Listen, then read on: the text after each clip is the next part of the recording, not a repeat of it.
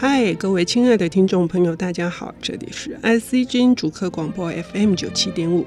您现在收听的节目是《经典也青春》，每周四的上午八点十五到八点四十五首播，每周日的下午两点到两点半重播。我是陈慧慧。呃，如果各位听众朋友对于一部电影有印象的话，可能会很难忘怀那个画面。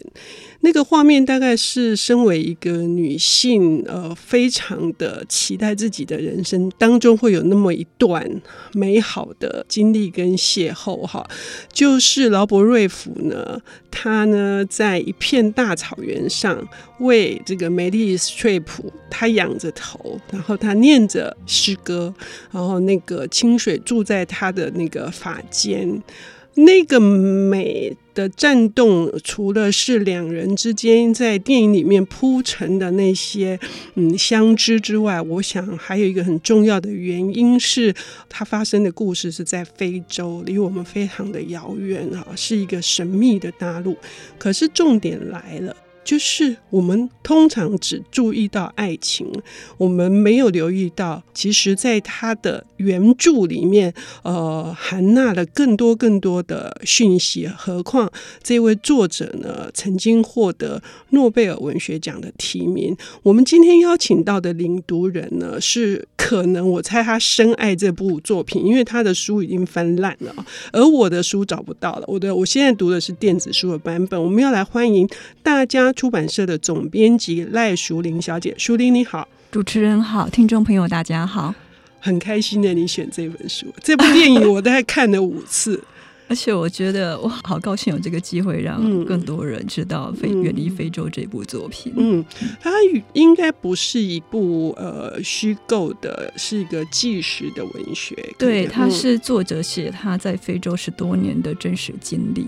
嗯，而且我们乍看之下会以为是一个男性的作者写的书，因为是叫做伊萨克·迪宁森，或者是译成丁宁森。他刻意用了一个男性的笔名。嗯，然后我觉得我对这一部作品产生兴趣，第一时间是因为我知道“伊萨克”这个字代表什么意思的。那时候非常震撼。嗯，伊萨克的意思是笑。嗯，对，然后这个作者他描述他在非洲的经历，他是因为结婚之后，他的舅舅成立了一笔资金，让他们到非洲那边经营咖啡庄园的生意。他跟他先生一起过去，事实上他为了这个咖啡庄园几乎失去了一切。他根本是笑不出来了，没有人这么悲惨，一个女性的命运。对，嗯、他，他因为婚姻的关系失去了健康，他因为庄园的关系，娘家几乎破产。嗯，最后她不得不离开这座庄园，但是最后她回到丹麦，她的祖国之后，她描写这部作品用的笔名竟然是“笑”这一个字。嗯，而且很很有趣的是，在读整个作品，嗯、你看不到很多的情绪。是，你看他在写他的这个仓库失火，或者是在写蝗虫过境酿成的那个巨大的损失。哈，他完全是一种非常平静的口吻。嗯、对。我觉得这一本小说撇开它所有的情节内容不谈，它有一个非常迷人的魅力，就在于作者他用一种非常安静的、非常细细致致的口吻去描述他在这些年的经历。我觉得也很像电影里面的一幕，就是他们他跟劳勃瑞福在草原上坐了下来，升起的萤火，夜晚快要降临了。然后他开始在情人的耳边跟他描述各种故事。嗯他很像回到那一种。很早很早的时代，我们是用故事来认识世界，而不是用文字来认识世界的那种气氛。嗯，这非常有趣啊！就是说，为什么他会在这本书里面也会去强调，有些人是凭借着文字来阅读，嗯，可是有些人是用听觉，尤其是劳勃瑞福演的那个角色叫做丹尼斯，他的情人，嗯，他说他特别善于听故事，而善于听故事也是在。让我们今天有这个机会用广播的方式，我们要听熟林好好的跟我们说这个故事。为什么这个这个是一个怎样的庄园？它在非洲的哪个地方？是一个什么样的？就是坐落在什么样的位置？它在肯亚，嗯，离奈诺比大概一百英里左右，也就是大概一百六十公里左右。它是一个热带的地方，嗯，它的纬度就是一个热带，但是它的海拔有一千八。那一千八是一个怎样的概念？一千八就是它的平均温度会比平地再少上十一度，嗯，所以它很妙，是说它在一个热带的地方，但是它的温度是温带的温度。嗯，作者是一个丹麦人，他习惯了高温，对，他是北欧国家，他习惯了那样子的气候，他们只能住在，他们如果到非洲去，只能住在这样高海拔的地方。但是这样一个高海拔的地方，它在夏天没有热带的酷暑，它在冬天没有寒带的酷寒。我觉得它是一个非常得天独厚的地方。我第一时间看到作者他在第一页就写出这个庄园所在位置的时候，呼吸几乎停了下来。你会开始幻想那一片地方，幻想之后作者会写出怎样的内容。他因为特殊的气候条件的关系，在那片大地上会有怎样的生命？嗯，他所描述出来的生命，确实会让你读完整本书的时候，你心中会一直兴起一些形容词，就是。嗯不管是作者的口吻，或者是那一片大地上面的生命，都透露着一种奇异跟甘美。他是哪一年到了这个地方的？他在一九一几年，嗯，就是他在那个地方几乎度过的一次世界大战。对，十七年的时光，十七年时光。然后很有趣的是，像呃，有一位德国的思想家、哲学家汉娜·鄂兰，他写过一本书。嗯嗯黑暗的群像，黑暗的群像里面，他时代的群，黑暗时代的群像，就是在讲那个那个世纪初的时候，整个欧洲就是处在一个黑暗的时代，就是各种战争，然后人类如何残害同类。然后他写说，在那样子的时代里面，有几个人物，他们的伟大并不在于他们的理论或者是他们的思想，而是在于他们在他们的生活起居里面散发出微微的。荧光，那个荧光虽然会摇曳，但是却会照亮他们身边的所有的一切。嗯，那我觉得在这个这本书里面，你确实可以看到汉娜·尔兰这样子的形容。他他描写的这些群像里面，其中一个人物就是这本书的作者。嗯，这本书的作者的笔名叫伊萨克·迪尼森，他的本名叫凯伦·白列森。对，白列森是一个贵族的姓。对，那他就是因为从小的这个家世。就是她有这个贵族的这个位置爵位，她嫁给的也是一个伯爵，嗯、所以这里面的我觉得不是要去强调阶级，而是强调的是一种呃，我们知道以往的贵族的那个在机械文明，就是工业革命还没有呃发生之前，他们在跟土地。跟协助他们去呃经营他们的庄园的这些佃户们、佃农们，那种紧密的那种关系，嗯、我觉得也在这一本呃远离非洲里面呃强烈的表达出来，那是非常呃令人动容，而不是是一个白人要去征服非洲的呃黑人，不是那样子的概念。这一点是跟我们在一般的电影上面。我们所看到的是截然不同的。作者他，我们刚刚提到《远离非洲》这部电影里面，我们可能印象最深刻的都是他跟男主角之间的一些互动。呃，劳勃瑞夫帮他洗头发，劳勃瑞夫把飞机降到草原上面，带着他去看那些红冠门飞越整个湖泊的那一个景象。但是事实上，我们在看书的时候，你其实不会期待那个角色出现。嗯，我觉得这个作者他他在书里面描述的这些欧洲白人。或者是他自己都有一个很大的特色，就是你如果身为一个贵族，或者说你身为一个庄园的主人，你跟你下面那些人之间的关系，并不是那么上对下，下必须服从他的。你今天身为一个贵族，你之所以 noble，你之所以高贵，是因为你负有更大的责任去照顾下面的这些人。嗯，那我刚刚说你不会特别期待劳勃瑞夫出现，是因为这个作者他恰恰最擅长描述的就是渺小的人物，就是一般人可能不会留意到的那些渺小的人物、渺小的动物。嗯，那我们刚刚一直在讲那个汉娜·鄂兰，他所描述的那些莹莹的微光，我觉得世界上最美好的事情之一，也许就是你在你爱慕的人眼中看到他对你的爱慕。嗯，但是在这本书里面，作者他把他充满深情的眼光投向我们一般不太会留意到的那一些非洲的土著、非洲的动物。然后你看到的是，你透过他的眼睛们看到了这些所谓渺小事物，他们在受到深情凝视的时候所应该具有的生命价值。哇，这一点非常的棒哈，也是我读到的时候最动容的地方。那我们要休息一下，我们等一下回来听，呃，淑玲来跟我们描写那个细腻之处。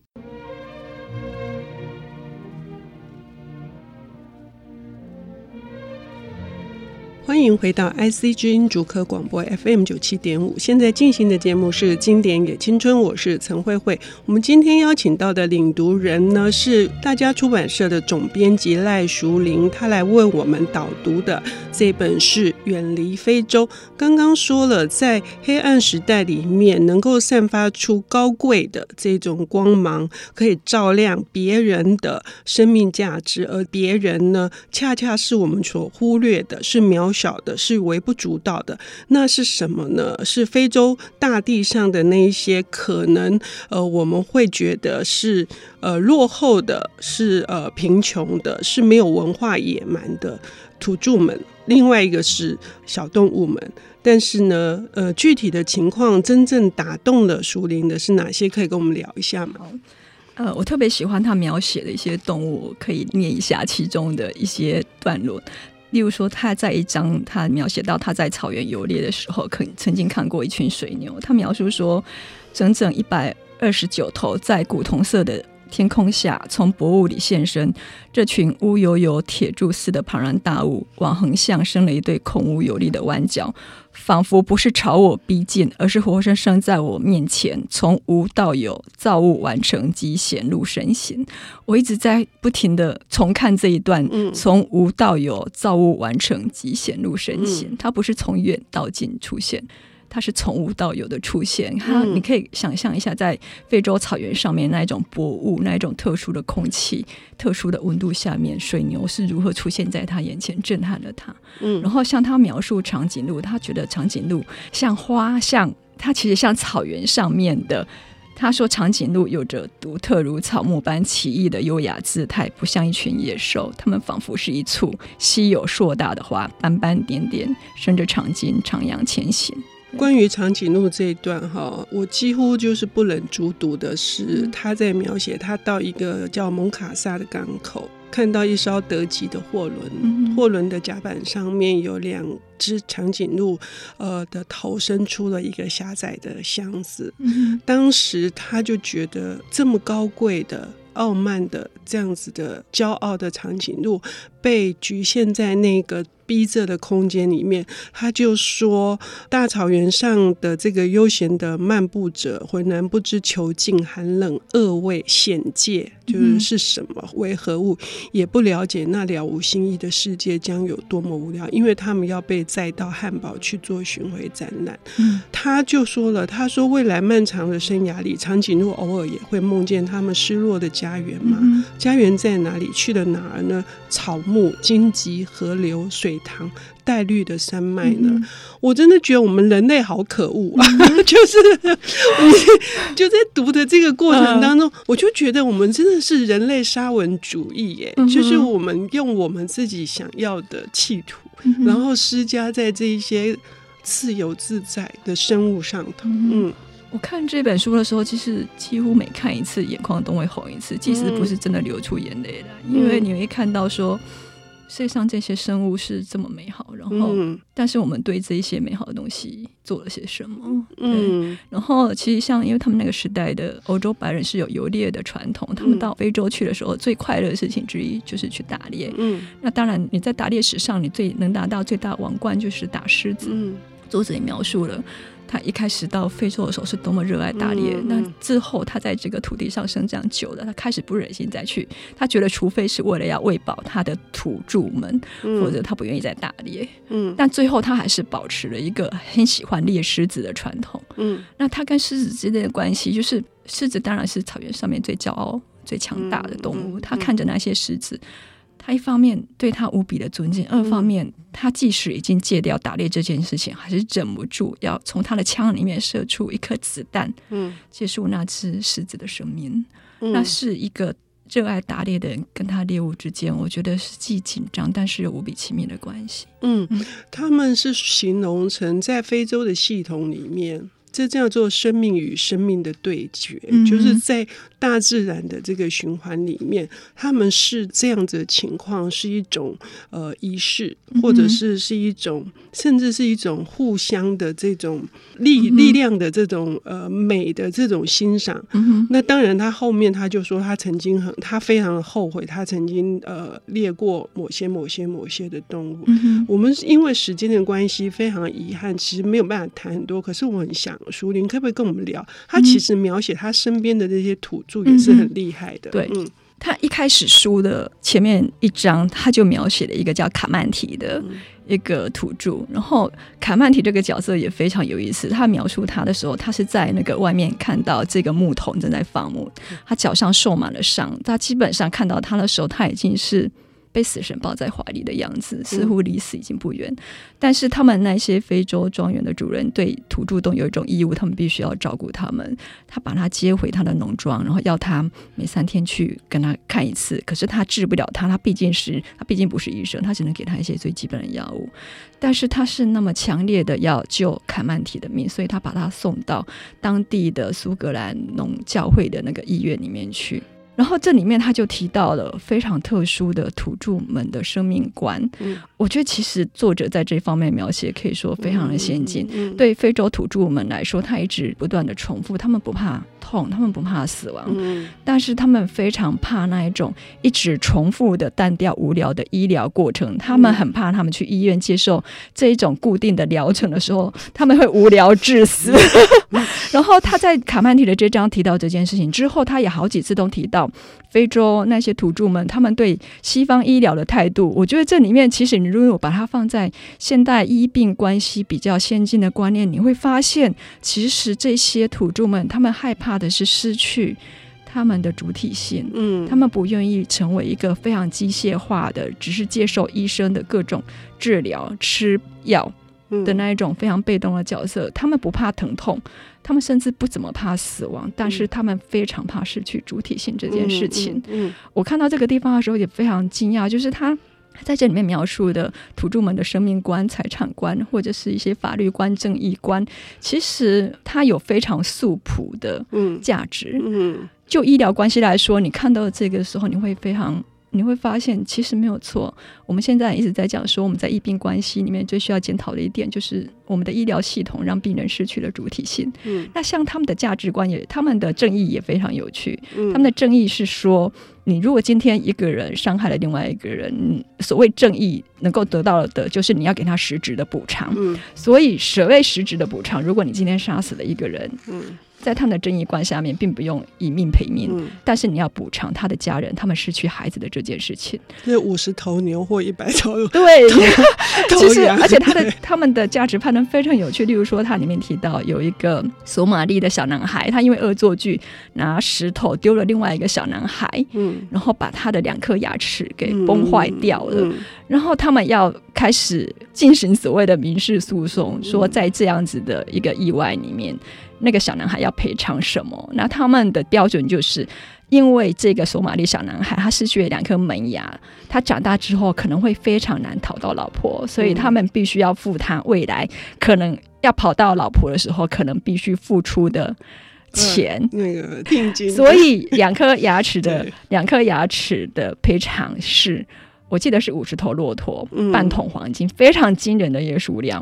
五十头骆驼等于半桶黄金。然后同时书里面提到另外的事件是发生在他们的庄园里面，有一个小男孩因为跟他的同伴们玩闹的关系开了枪，嗯，然后杀死了一个其中一个小男孩，然后另外一个小男孩整个脸的下半部都被轰掉了，轰掉了，他只剩下上半个脸。你猜他赔偿多少？我好像记得就是五十。不是十二头还是十五头母牛？嗯，相差如此之大，就两颗牙齿跟整个下巴被轰掉，嗯、但是所得到的赔偿是差别那么多。嗯，对。除了这种文化不同产生的这个价值观不一样之外，这本书里面还有非常多的呃，包括一些呃非洲很难见的人跟自然之间的关系，嗯、呃，以及他在飞行的时候从高度上面空间里面去看到地面的时候，那种因为距离而产生的。对于很多生命跟思考，我认为这本《远离非洲》不是只有单纯的那条主轴，是爱情那一条线，非常呃值得推荐大家读。而且真的读的时候，我觉得甚至也有推理小说的意味，因为不知道会发生什么事，嗯、就是那些命运，那个因为价值观的不同而产生的一些命运的转折，跟我们既定的一些想法是截然不同的，非常有趣。嗯，嗯，所以我们今天非常感谢呃大家出版社总编辑赖淑玲来跟我们谈《远离非洲》，谢谢。